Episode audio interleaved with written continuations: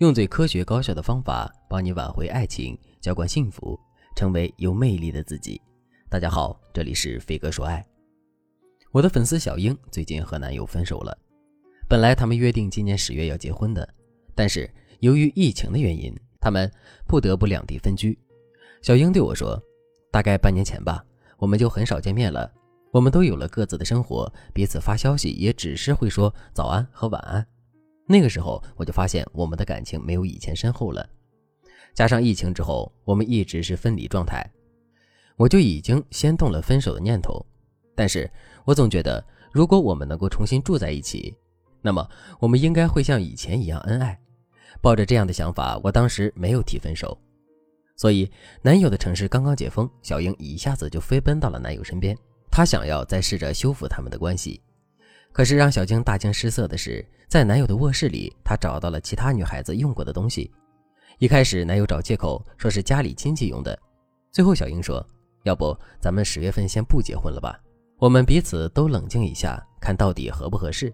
还没有结婚，我们都还有选择权，不要做让自己遗憾终身的事儿。”小英回到家之后，就开始和男友冷战。一周之后，男友主动向小英承认自己劈腿了。小英听完，却发现自己并没有那么痛苦。小英对我说：“老师，我说句实话，他坦诚自己出轨的事之后，我反而不怪他了，因为我也早就动了分手的念头。我相信他也是。可即使我们察觉到不对劲儿，还是一直在演。我们谁也没有想过真心的修复这段关系。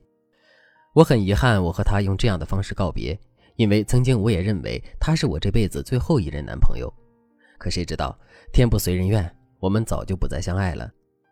小英说这话的时候非常伤感，但她不是因为放不下这个男人，而是为这段感情感到遗憾。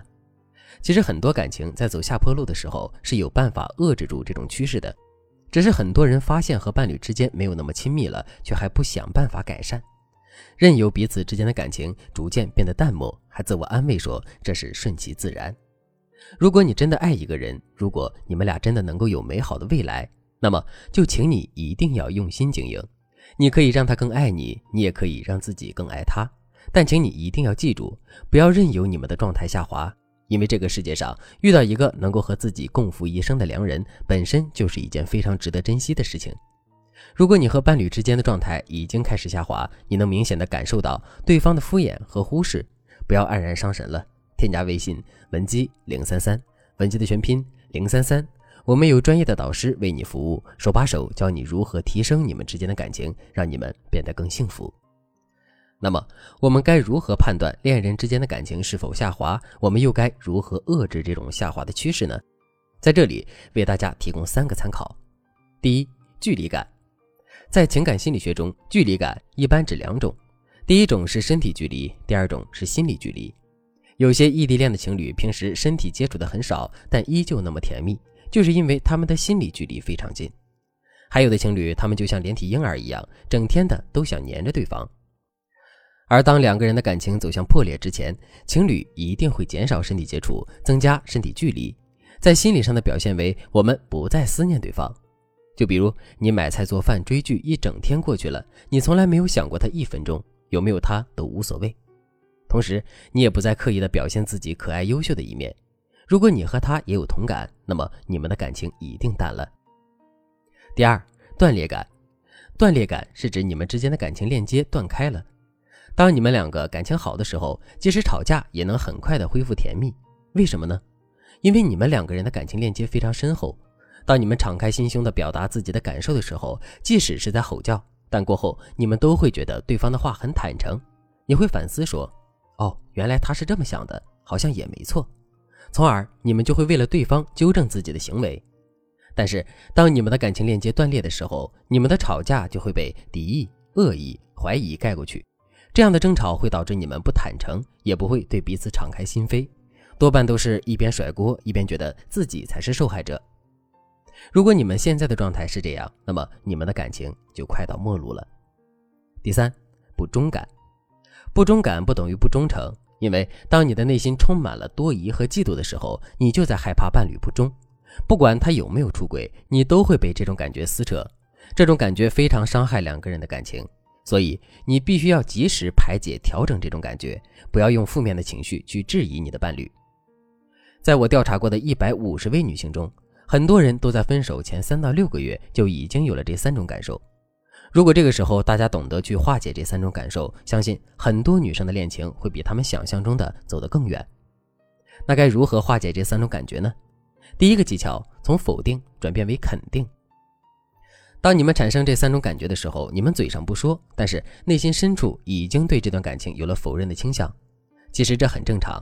当我们内心对任何事物感到不安的时候，我们原始的心理防御机制就是否认。如果你们在吵架的时候已经开始不断的否认自己做过的事情，不断的否认对方的好心，那么你们的关系只会越来越糟。老公或者男友做错事还不承认，你就可以不再继续追问，而是对他说：“好好好，我老公怎么会做这种事情呢？我也相信不是你做的。那你现在可以帮我收拾好吗？”总之，如果男人在语言上否认某一件负面的事情，那么你不要继续和他争。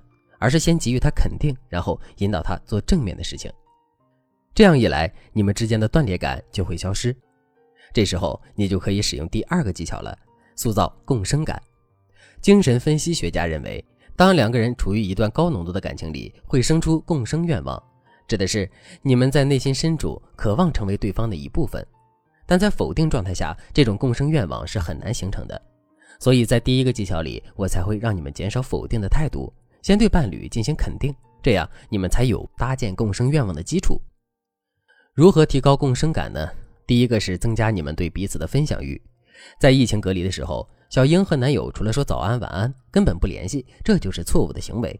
如果要修复两个人的感情，应该每天和男人保持一个较高频度的联系，比如分享彼此在做什么，或者两个人远程同看一部电影，然后讨论剧情。就像我的粉丝小可。她和老公因为疫情分居的时候，经常是小可在深圳做饭，老公在北京点外卖。但是午饭时间，两个人一定会开视频，老公还会对小可说：“哎呀，盐倒多了，糖放少了，你往后面站。”小可的妈妈还说：“你们俩就分开十几天，做个饭都要视频，至于这么腻歪吗？”答案是至于，因为当两个人分居的时候，身体接触变少，那么相应的心理距离就一定要拉近，不然就会减少共生感。当你真的领悟了这两个技巧，肯定足够你挽回恋人的心了。但是这两个技巧非常灵活，得要考虑你们相处的细节，才能设定好如何让你们进入共生关系。赶紧添加微信文姬零三三，文姬的全拼零三三，我们有专业的导师手把手教你改变和伴侣的状态，让你们的感情迅速升温。好了，今天的内容就到这里了，我们下期再见。